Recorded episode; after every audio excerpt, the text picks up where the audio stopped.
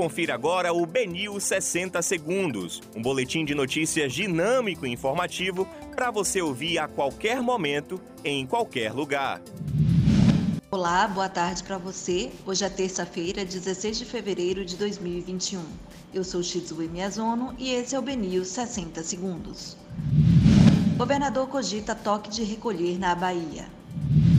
Secretário de Saúde do Estado testa positivo para coronavírus.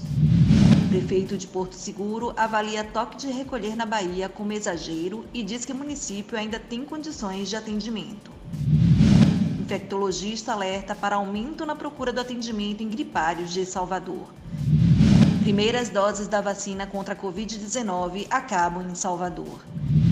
Ministério Público da Bahia recomenda que nomeação do atual diretor da Embasa seja anulada.